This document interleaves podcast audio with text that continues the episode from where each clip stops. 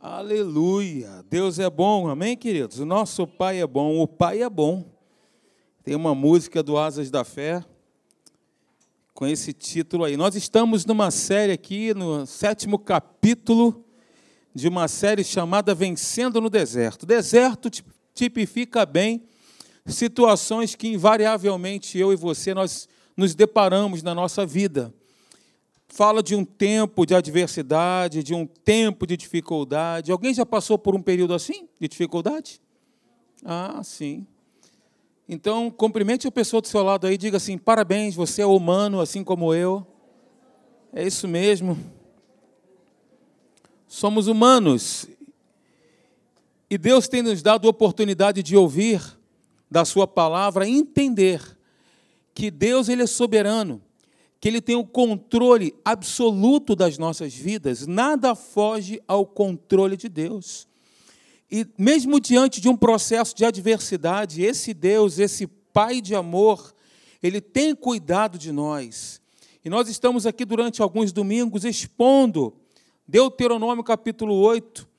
Estamos no terceiro versículo, mas ainda temos algumas partes do terceiro versículo para conversar. E eu pretendo, com a ajuda de Deus, chegar ao versículo 5 e aí então nós terminarmos esta saga de Deuteronômio, capítulo 8, tá bom? Bem, nós temos falado aqui, quero rapidamente fazer um resumo de alguns pontos que foram abordados. Eu falei aí, Deuteronômio, capítulo 8, versículo 3, que foi o versículo que nós utilizamos no nosso último encontro, domingo passado, que diz assim: Ele humilhou vocês, e eu leio na nova versão atualizada, Almeida atualizada. Ele humilhou vocês. Ele os deixou passar fome. Nossa, que pai é esse, hein? Olha só. Deus é pai, né? Mas que pai é esse, hein? Calma, não tire conclusões precipitadas.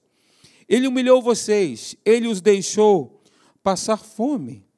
Ele os sustentou com o maná, que vocês não conheciam e que nem os pais de vocês conheciam, para que vocês compreendessem, ou, em outras versões, para dar a entender que o ser humano não viverá só de pão, mas de tudo o que procede da boca do Senhor, ou, em outras versões, de toda palavra que procede da boca de Deus. Inclusive, Jesus citou esse texto em Lucas 4 e Mateus capítulo 4 também.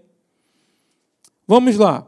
Vamos por parte aí, o ser humano não viverá só de pão, mas de tudo o que procede da boca de Deus. Ou seja, queridos, o alimento, aquilo que sustenta a nossa vida, não somente o alimento físico, mas, sobretudo, o que vem de Deus, o alimento espiritual, é o, é o que nos deixa de pé na hora do confronto, na hora do combate.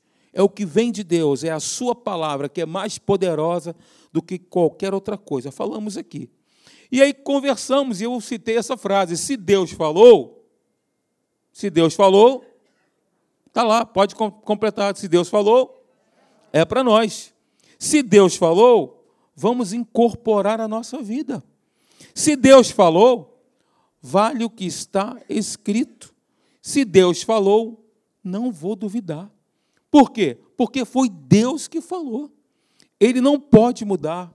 Nele não há variação de mudanças. Ele é Deus, continua sendo Deus assentado num trono de glória, reinando absolutamente. As nossas vidas estão nas escritas, os nossos nomes estão escritos nas palmas das mãos de Deus. Colossenses capítulo 3, versículo 1 fala né, sobre essa orientação, que nós devemos buscar as coisas lá do alto, pensar nas coisas do alto. Vivemos a transitoriedade do nosso, do, do, do, da vida, né? a vida é transitória, é passageira. E o apóstolo Paulo, inspirado pelo Espírito Santo, disse: Olha, se fostes ressuscitados juntamente com Cristo, primeira coisa, buscai as coisas lá do alto, onde Cristo vive, assentado à direita de Deus. Pensai nas coisas lá do alto, não nas que são aqui da terra, porque morrestes e a vossa vida está oculta juntamente com Cristo em Deus. Buscai as coisas lá do alto, pensai nas coisas do alto. Existem vários caminhos para se buscar as coisas de baixo, agora, um único caminho para se buscar as coisas do alto. E esse caminho é o Senhor Jesus Cristo, o Rei da Glória, por meio da revelação da Sua palavra, esta palavra que está na minha mão e na sua mão. A propósito, pega a sua Bíblia comigo, por favor, pegue. Se você a tem em smartphone, tablet, iPad, não importa, mas pegue a sua Bíblia e diga assim: Esta é a minha Bíblia. Eu sou o que ela diz que eu sou. Eu tenho o que ela diz que eu tenho. Eu posso fazer tudo o que ela diz que eu posso fazer. Hoje eu serei ensinado pelas palavras de Cristo. O meu coração está aberto. Ele é boa terra. Ao cair a semente, produzirá muitos frutos para a glória de Deus. Amém. Nós temos aqui a coletânea dos pensamentos de Deus. O que Deus pensou, ele escreveu. E nós temos aqui a palavra de Deus, que é o próprio Deus. A Bíblia diz em João capítulo 1 que o Verbo se fez carne e habitou entre nós, cheio de graça e de verdade. E vimos a sua glória, glória como do unigênito do Pai. Jesus e a sua palavra são um. Deus e a palavra são um. Pastor Marcelo citou aqui o texto, né, de manhã, que ninguém vem ao Pai senão por mim. Esse texto é interessante porque Jesus estava dizendo o seguinte: ninguém vem ao Pai, ou seja, Jesus era o próprio Pai. Ele não disse ninguém vai ao Pai, não está escrito dessa maneira. Está escrito ninguém vem ao Pai senão por mim, ou seja, Jesus é o próprio Pai. E aí o pastor Marcelo citou que Jesus em ação, aqui nos evangelhos, quando você lê Jesus em ação, é a manifestação do próprio Deus, a, manifesta, a manifestação latente do próprio Deus. Jesus em ação é a manifestação do caráter amoroso de Deus. É, Atos capítulo 10, versículo 38 diz: Jesus andou por toda parte, fazendo o bem e curando a todos os oprimidos do diabo, porque Deus era com ele. Jesus em ação nos evangelhos é a manifestação do caráter do próprio Deus. Então falamos isso aí, e aí pegamos também essa parte, é, Deuteronômio capítulo 8, versículo 3. Ele humilhou vocês, ele os deixou ter fome. E aí nós temos esse texto que está em Salmo 119, versículo 71, que diz: Foi-me bom ter eu passado pela aflição, para que eu aprendesse os teus decretos. Existem momentos na nossa vida que são momentos que Deus nos conduz a uma situação, e existem momentos que nós mesmos nos colocamos naquela condição. E aí eu falei o exemplo de Jesus, que foi levado pelo Espírito ao deserto, e o exemplo de Davi, que também passou por um deserto, todavia, esse deserto que ele passou, que ele viveu, que ele atravessou, foi porque ele plantou algo muito ruim. E nós vemos isso. Davi fez, ele planejou um assassinato, ele cometeu adultério e não se arrependeu. Então foi necessário que o próprio Deus, através de um profeta, confrontasse Davi face a face. Só aí então ele se arrependeu de tudo que ele havia feito. Nós vemos isso em Salmos capítulo 51 e no Salmo 32. Ali a oração de arrependimento de Davi, como ele se arrependeu, ele foi confrontado, passou por toda aquela situação para que ele aprendesse para que Deus pudesse, através da disciplina, trazer novamente Davi para o seu, para o seu, o seu lado. Sabe, a disciplina, queridos, é uma face do, do amor de Deus, é uma das faces do amor de Deus. E nós vamos falar isso aqui essa noite. Ok? Muito bem, queridos, falei esse texto aí de Oséias capítulo 2, versículo 14, muito interessante, na nova tradução da linguagem de hoje, que diz: Vou seduzir a minha amada e levá-la de novo para o deserto, onde lhe falarei do meu amor.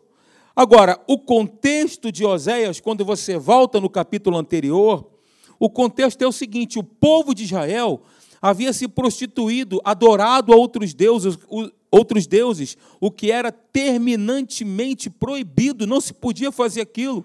Mas Israel adorou outros deuses, deus de pau e pedra. Esse era o contexto, era um contexto de infidelidade. Mas a iniciativa da reconciliação foi de Deus. Deus iniciou o, o, a, a reconciliação com o seu povo. Esse era o contexto. E aí o que aconteceu? Para que isso acontecesse, Deus precisou fazer, levar novamente Israel para um tempo de dificuldade, de adversidade, para que Israel aprendesse. Vou levá-la de novo para o deserto, onde lhe falarei do meu amor. E foi exatamente naquele lugar inóspito, naquele lugar difícil, complicado, que Deus, através da disciplina, trouxe novamente Israel para o eixo, para o prumo. E, gente, Deus não muda. Ele é o mesmo Deus. Ele é o mesmo Deus ontem, hoje e será para sempre. A maneira de Deus agir não mudou, não.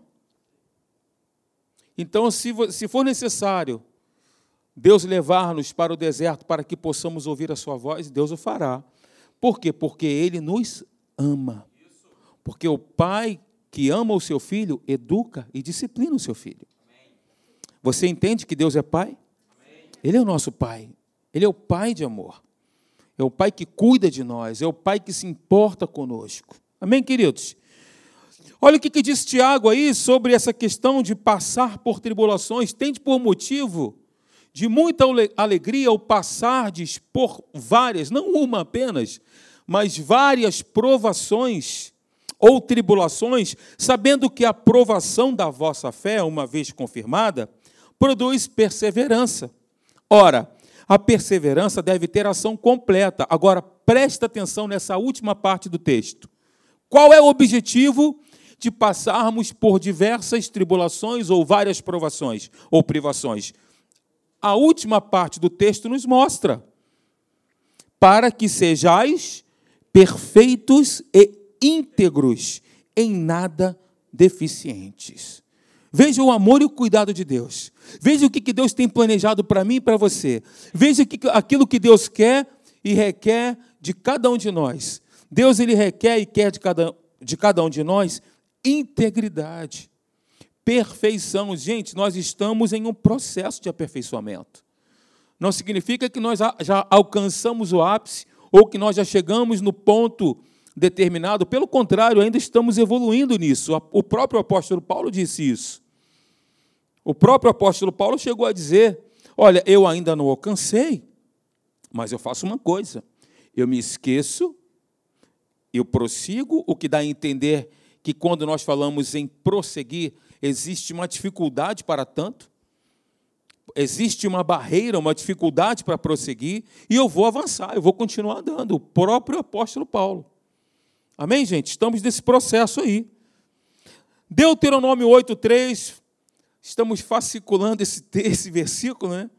Ele humilhou vocês, ele os deixou passar fome e ele os sustentou com maná. Ou seja, o povo experimentou de algo que nunca havia visto antes, o pão que desceu do céu para o alimento daquele povo todo.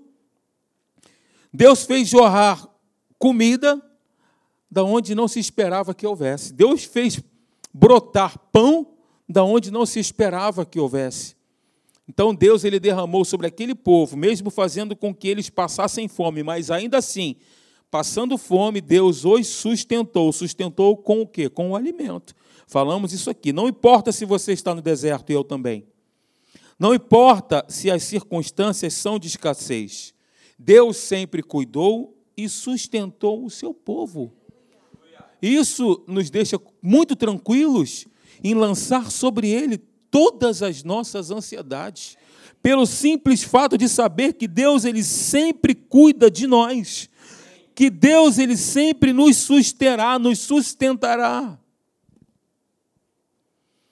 1,17: Toda boa dádiva, todo dom perfeito são lá do alto, descendo do Pai das luzes, em quem não pode existir variação ou sombra de mudança. E saber que existe um Pai que sustenta a nossa vida, ainda que no deserto, deveria fazer com que nós lançássemos fora toda ansiedade. E daqui eu começo. Fiz um breve resumo e daqui a gente vai começar. Olha que texto interessante, abra comigo a sua Bíblia, por gentileza, 1 Pedro, capítulo 5, do versículo 6 ao versículo 7, por favor.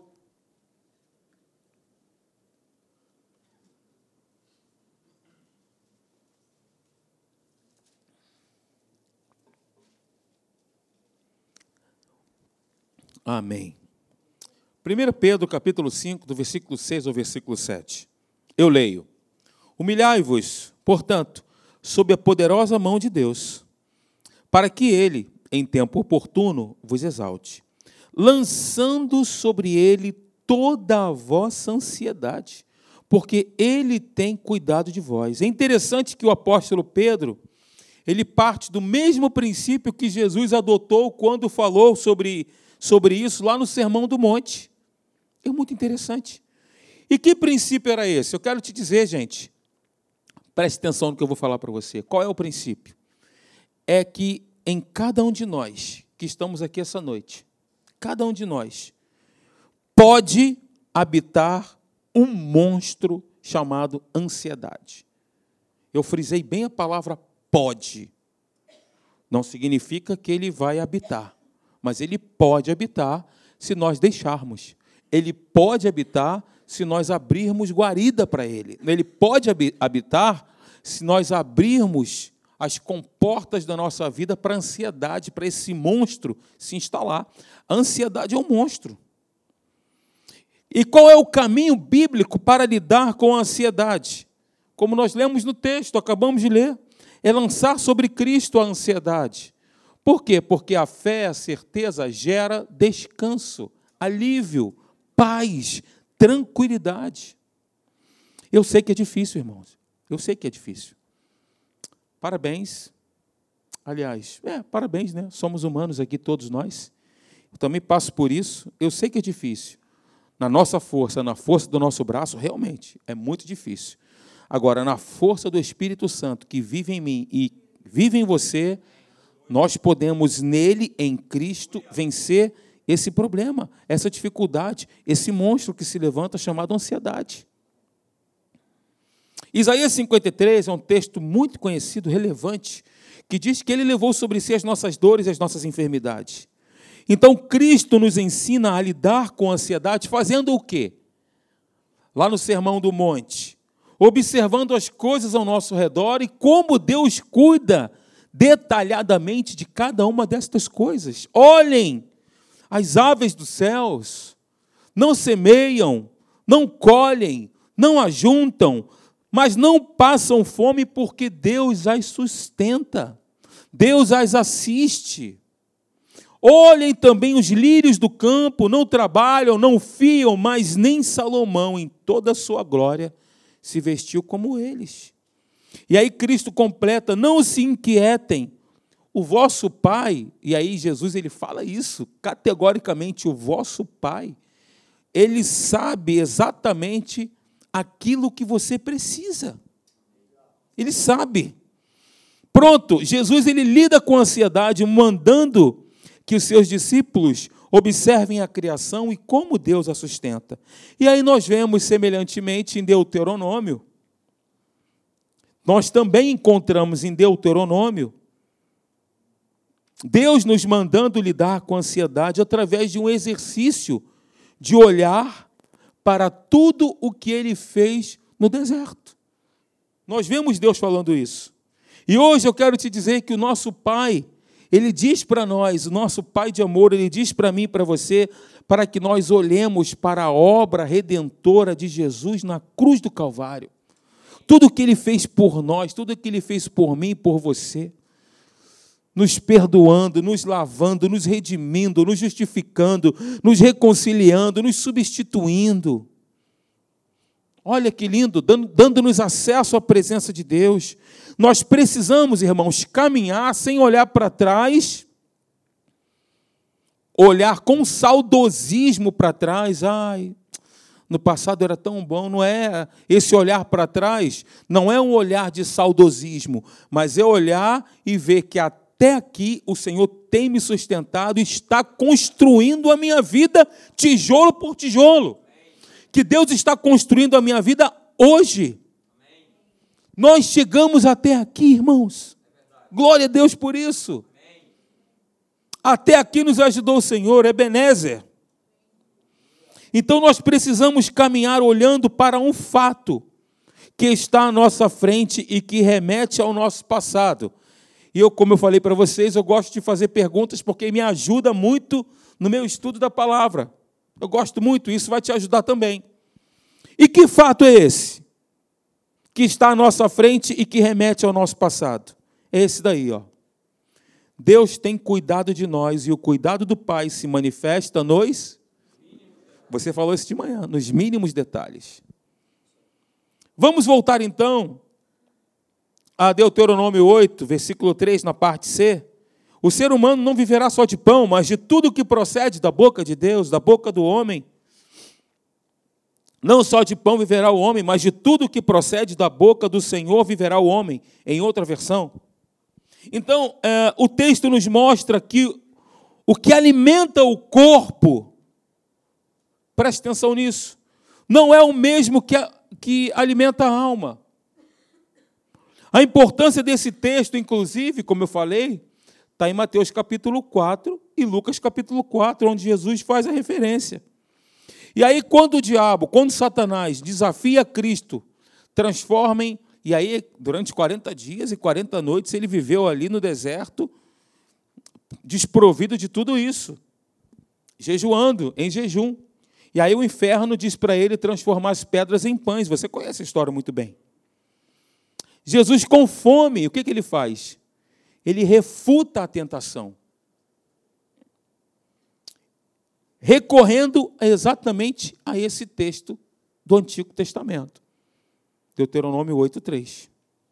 Então, apesar de Deus mostrar que o seu processo pedagógico não era fácil, ele mesmo providenciou sustento naquela terrível circunstância.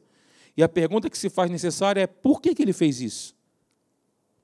porque Ele é um Pai que cuida de nós e nos ama. Eu vou repetir um milhão de vezes, se for o caso. Ele é um Pai que cuida de nós e nos ama. Deus, ao contrário do que muitos pensam, não está assentado num trono longínquo, distante, sem se importar com cada um de nós. Pelo contrário, Jesus falou que cada um dos fios da nossa cabeça são contados, viu, Pastor Marcelo? O microfone está comigo hoje.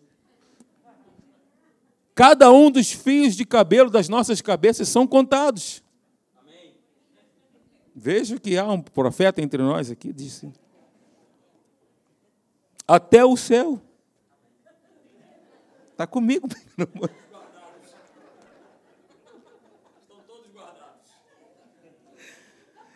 Você está fazendo igual sua mãe, guardava o umbigo, o dente, né? Ah, sim. Gente, nós estamos trabalhando aqui Deuteronômio 8. Eu estou me vingando, né, no bom sentido, porque ele de manhã está pegando no meu pé, então. Estamos trabalhando Deuteronômio capítulo 8. E uma das razões de nós estarmos investindo nosso tempo nesse maravilhoso, maravilhoso texto das Escrituras é a possibilidade de nós entendermos o propósito divino nos momentos de tribulação que nós enfrentamos nas nossas vidas. Só, só por isso. E há um propósito de Deus na travessia do deserto. Olha só. Ele humilhou vocês, os deixou passar fome, para quê? Para que vocês compreendessem. Ou, noutras versões, para que vocês entendessem. Isso fala de quê? Ó, mentalidade. Isso fala de uma transformação na forma de pensar, de uma maneira de pensar diferente. O propósito de Deus na privação do seu povo era dar entendimento e compreensão, ou seja, mudar a mentalidade, para dar a entender. E o que, isso nos mostra? Que Deus não quer que sejamos ignorantes. Que a vontade de Deus é que nós conheçamos a Sua palavra e tudo que está escrito na Sua palavra a nosso respeito. Para que nós possamos usar a palavra alinhar as nossas orações com aquilo que está escrito e, consequentemente, orar conforme a vontade de Deus. O Pai não quer que nós sejamos um povo sem entendimento. E foi exatamente por isso que ele nos deixou a sua palavra. E é na palavra que nós encontramos o ensino. Olha, isso é maravilhoso. Que a aflição, ela produz o quê? perseverança. Está em Tiago. Ação completa para que nós sejamos cristãos sem nenhuma deficiência. E é isso que nós vemos exatamente no texto que nós lemos aqui em Tiago, capítulo 1. Deus está trabalhando com seu povo através dos momentos difíceis que nós vivemos. Versículo 4, finalmente, aleluia, glória a Deus. Durante esses 40 anos, as roupas que vocês usavam não envelheceram e os seus pés não ficaram inchados. Agora, por que esse texto está sendo colocado nesse contexto com tantos detalhes assim? Deus fala das roupas e dos pés. Por que não constou, não, não constou apenas que Deus cuidou do seu povo, não deixando faltar nada? Por quê? Por que a referência às roupas e aos pés? A única resposta que eu vejo aqui é o tamanho do zelo de Deus pelo seu povo, a ponto de cuidar da roupa deles e dos pés deles. Deus cuida, porque um Deus que cuida do pé é um Deus que cuida muito mais da nossa vida por inteiro, do nosso coração. Um Deus que cuida para que o seu povo tenha roupa, é um Deus que cuidará muito mais da nossa alma, da nossa família, da nossa casa e tudo que envolve a nossa vida, queridos. Para para pensar nisso. Em Cristo nós temos a garantia que nós somos cuidados. Que Deus ele cuida da nossa roupa, cuidou da roupa e dos pés do seu povo. Você crê que Deus cuida da sua roupa? Você crê nisso, irmão, de verdade? Deus cuida do seu sapato? Gente, esse é o detalhe dos detalhes. É o Senhor dos detalhes. O Deus que se preocupa com os pormenores microscópicos da nossa vida. Coisas que a gente nem enxerga, mas Deus está visualizando e, se, e cuidando disso. Eu ia falar preocupando-se, mas Deus não, é, Deus não é preocupado, né? Deus, Ele cuida. O que, que isso nos mostra? Tchan, tchan, tchan, tchan, mais uma pergunta. O Pai tem nos suprido de tudo o que nós necessitamos em qualquer hora, em qualquer situação ou em qualquer momento que estejamos atravessando. Repete comigo: Pai tem nos suprido de tudo que nós necessitamos. Tudo, nós chegamos até aqui. Levanta a tua mão e diga glória a Deus. Ele me sustentou até aqui, aleluia. Eu não conheço Icaraí, a praia de Icaraí, nunca vim. Mas, aliás, nós, eu já vim sim. Nós tivemos aqui um luau, eu tive presente, mas foi de noite. Então não, não deu para fazer esse laboratório que eu queria sugerir a você que fizesse. Imagine você e eu aqui em Icaraí, eu estou mais lá perto de, do Leme, Copacabana, então eu posso dizer isso. Mês de janeiro, 40 graus. Imagina. Meio-dia. Aleluia. Quanto tempo você acha que consegue andar naquela areia ali de Icaraí? Quanto tempo? Experimente então andar meia hora na areia quente, caliente. O que, vai acontecer com seus pezinhos aí? Só bolha? Vai dissolver, né? Seu pé vai ficar cheio de bolha, sua sandália vai ficar molenga e depois de um tempo você não vai ter nem pé nem sandália. Mas olha só que interessante, esse texto diz que o povo andou durante 40 anos no deserto, numa temperatura que não chega nem aos pés dessa comparação que nós fizemos aqui. Todavia, Deus sustentou aquele povo, Deus tinha, todo dia tinha maná, a roupa não se envelheceu, e mais, os pés eles não incharam, irmãos. Eles não precisavam dormir com os pés para o alto. Deus ele se, se preocupou com as varizes. Deus ele se preocupou com a circulação dos pés de todo aquele povo. É o detalhe dos detalhes. Deus não mudou. Ele continua sendo o mesmo Deus. Ele cuida de mim e de você. Glória a Deus, ele não mudou, é o mesmo. Meu Deus, quanto cuidado, quanto amor, né, irmãos? Aleluia, quanto amor, né?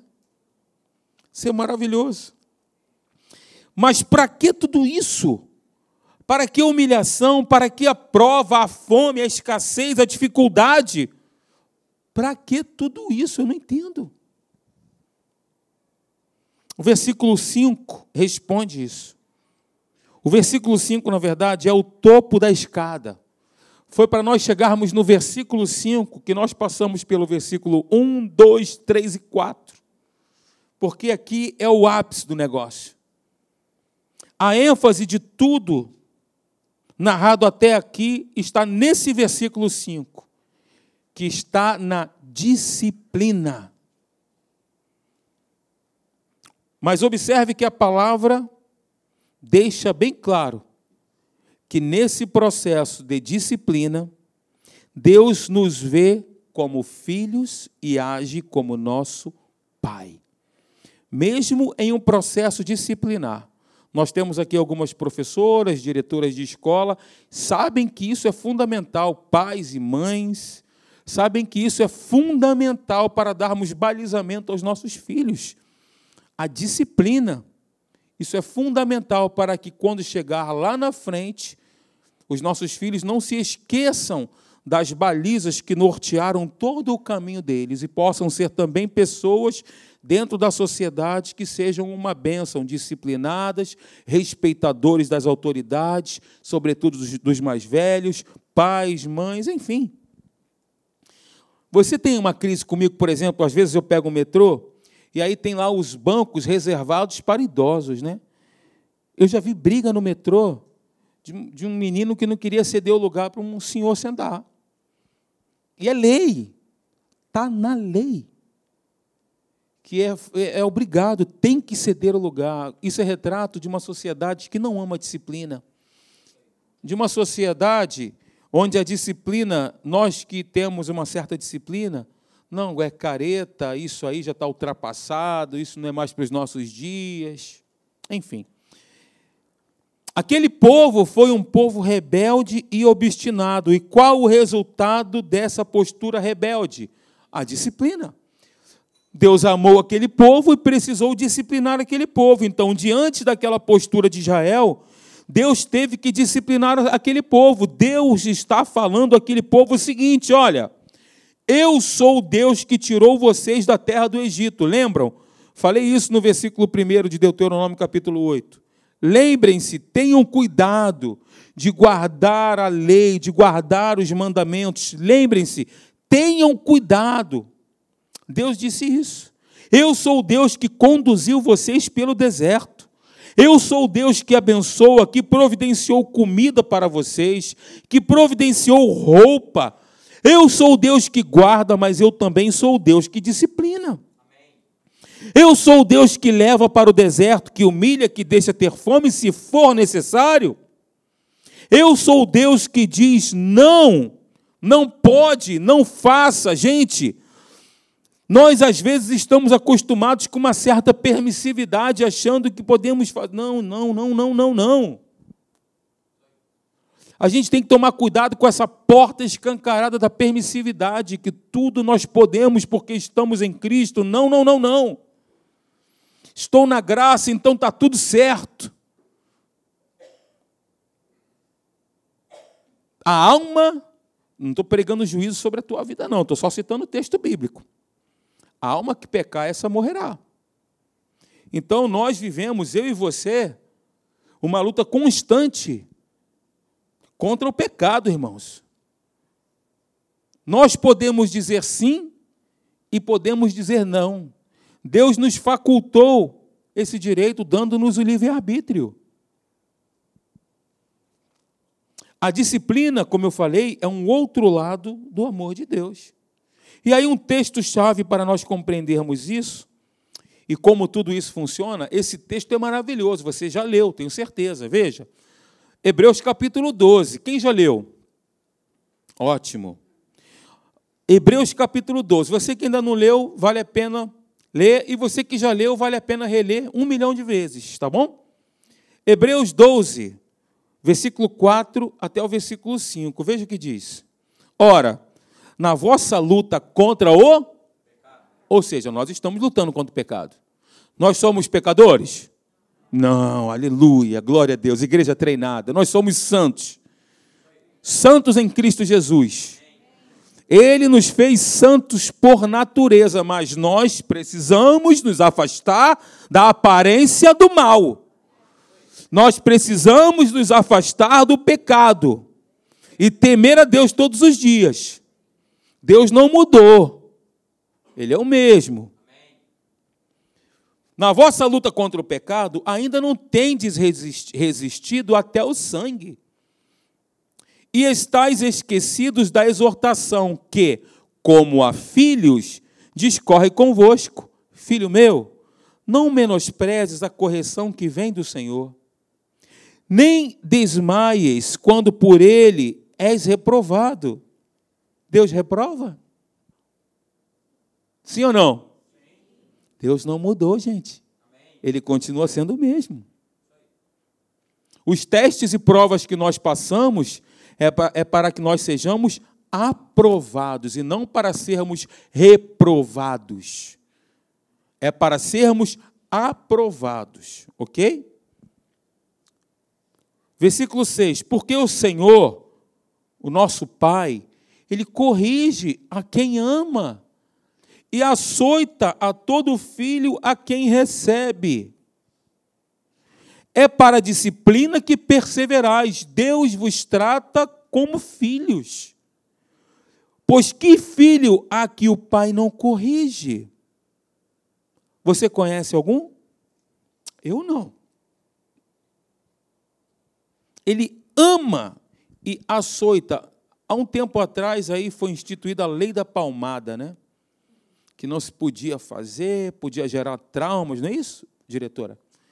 poderia se gerar traumas na criança e tal, aquela coisa toda, e houve uma onda até mesmo na. Gente, olha só, não estou falando, não estou fazendo apologia para você bater no seu filho, não, tá? Não, agora o pastor está dizendo que eu tenho que bater, eu tenho que açoitar para disciplinar ele, vou dar uma surra quando chegar em casa, separa a goiabeira, o galho da goiabeira. Eu já tomei umas surras e estou aqui, glória a Deus. Quem já tomou uma palmadinha do papai e da mamãe aí?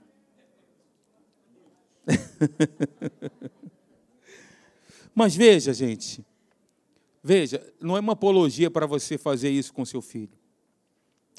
Né? Você é pai, você tem responsabilidade sobre a vida dele, Deus tem te dado um filho, então você e Deus, é você que vai, né? É você e o Senhor, então você vai educar o seu filho como você quer, mas eu te aconselho a educar o seu filho sempre com base na palavra de Deus.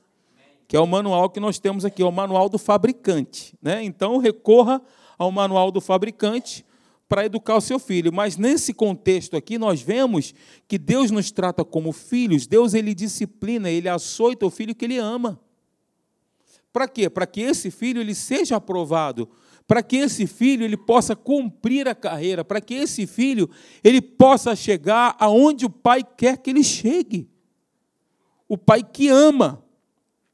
Pastor Marcelo estava dizendo com muita propriedade aqui de manhã a nossa referência de pai, irmãos, independentemente do pai que nós tivemos é, naturalmente falando, a nossa referência de pai é o Pai Celestial. Essa é a nossa maior referência. Claro, tem pessoas que não tiveram uma boa criação, ele deu o exemplo dele mesmo, uma situação que aconteceu com ele, né, por vários motivos e fatores, e situações e contextos.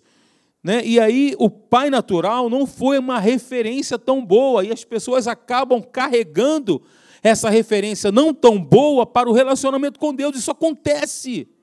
Não é psicóloga linda? Linda, não é, não é isso? Isso acontece. O relacionamento com Deus deixa de ser um relacionamento paternal, aberto, amoroso. O Senhor, meu Deus, é claro, isso aqui é um momento de intimidade, de comunhão, de você se dobrar. Amadíssimo Deus, eterno, distante, longínquo, assentado no trono de glória, aleluia, glória, glória. Quando na verdade Deus ele quer te abraçar e dizer: Vem cá, meu filho, vem cá, vamos bater um papo. Vem aqui, vem trocar uma ideia, vem cá, deita aqui no meu, no meu peito. Deus nos abraça, nos acolhe, nos recebe. E o que Deus quer de cada um de nós é que nós nos relacionemos com Ele como filhos que nós somos. Esse é o maior anseio de Deus. E aí o filho, ele respeita o pai, é claro. Ele respeita o pai. Eu estou lembrando de um texto aqui que diz: Acheguemos-nos com ousadia, ousadia, diante do trono da graça, diante do trono do Cordeiro, diante do trono, diante da presença de Deus, com ousadia que nos foi conferida pelo sangue de Jesus, que nos dá acesso ao trono da graça de Deus. O sangue de Jesus. Amém, queridos? Amém. Nós vamos ficar então por aqui. Na, no próximo domingo, com certeza, em nome de Jesus, nós vamos terminar. Eu vou abordar aqui pelo menos três pontos desse texto de Hebreus capítulo 12, versículo 4 até o versículo 8. Ah, eu não li o versículo 8. Diz assim: Mas se estás sem correção, de que todos se têm tornado participante, logo sois bastardos e não filhos. Está vendo aí? Se somos corrigidos, somos filhos. E se não somos corrigidos? Bastardos. Quem é filho de Deus? Vou te dizer que Deus vai, te corrigir. Vai, Deus vai me corrigir. Deus vai nos corrigir. Porque nós somos filhos. Agora, a correção de Deus é uma correção amorosa. É uma correção de amor. Porque Deus ele quer que nós vençamos, irmãos. Deus ele quer que nós cheguemos ao final da nossa carreira dizendo: "Combati o bom combate. Guardei a fé". Aleluia. Combati o bom combate, guardei a fé. Aí Deus naquele grande dia Toma, meu filho, essa aqui, essa coroa está separada para você. Toma a tua coroa. Toma o teu galardão. Eu tenho separado isso aqui para você. Essa coroa aqui é tua. Toma, meu filho. No grande dia em que ele voltar para buscar o seu povo, buscar os seus filhos, nós estaremos com ele. E ele estará nos abraçando e nos dando a coroa imarcessível de glória. Senhor, muito obrigado. Nós queremos te bendizer, nós queremos te adorar, nós queremos louvar o teu nome. E é exatamente isso que nós fazemos essa noite. Nós te adoramos, Senhor. Nós magnificamos o teu nome, nós te louvamos porque tu és o nosso Pai, o Pai de amor, Pai da eternidade, Pai das luzes, o Pai justo, aleluia, Pai fiel, Pai benigno, Pai santo, Pai de amor. Muito obrigado, Senhor. Nós podemos te chamar de Pai, nós somos teus filhos. E sabemos, ó oh Deus, que quando o Senhor nos corrige é para o nosso bem. Às vezes nós não entendemos no momento uma situação que estamos enfrentando. Senhor, se essa situação foi provocada por nós, nos perdoa, Pai. Se nós provocamos essa situação de desconforto, de adversidade, nós recebemos o teu perdão, Pai. E se for necessário nos reconciliarmos com, com alguém, que possamos fazer isso o mais rápido possível, Pai porque a tua palavra diz que nós seremos perdoados se nós perdoarmos as pessoas. Nós receberemos o perdão se nós dermos o perdão, independentemente de quem tenha ofendido. Mas a tua palavra diz: se ao, apresentar, se, se ao é, é, chegar no altar e se lembrar, quando você for entregar sua oferta, que o teu irmão tem alguma coisa contra você, vai lá. Deixa a tua oferta, reconcilia-te com teu irmão e depois apresenta a tua oferta. Jesus disse isso e a tua palavra diz, Senhor, que esse movimento é um movimento que deve partir de mim. É um movimento que deve partir de nós, Senhor. A reconciliação partindo de cada um de nós. Porque se nós perdoarmos, nós seremos perdoados. Se nós não perdoarmos, nós seremos, ó Deus, lançados ali nos verdugos, nos, nos espíritos atormentadores. E aí, Senhor, mesmo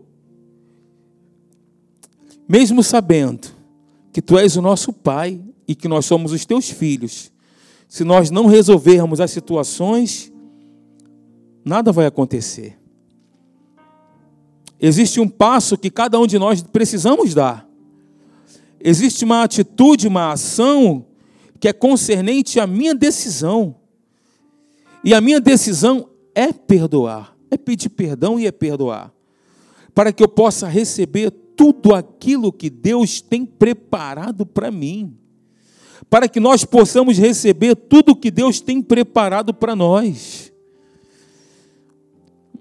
Amém, aleluia. Amém. Aleluia, Senhor. Glória a Deus, aleluia. Tu és maravilhoso, Senhor. Tua palavra é verdadeira, tu não muda, não pode haver variação de mudanças. Tua palavra é a verdade, a verdade absoluta. Nós sabemos que o Senhor quer o melhor para cada um de nós. E nós nos posicionamos, ó Deus, conforme essa tua vontade para nós. Muito obrigado, Pai. Nós te louvamos, nós te glorificamos.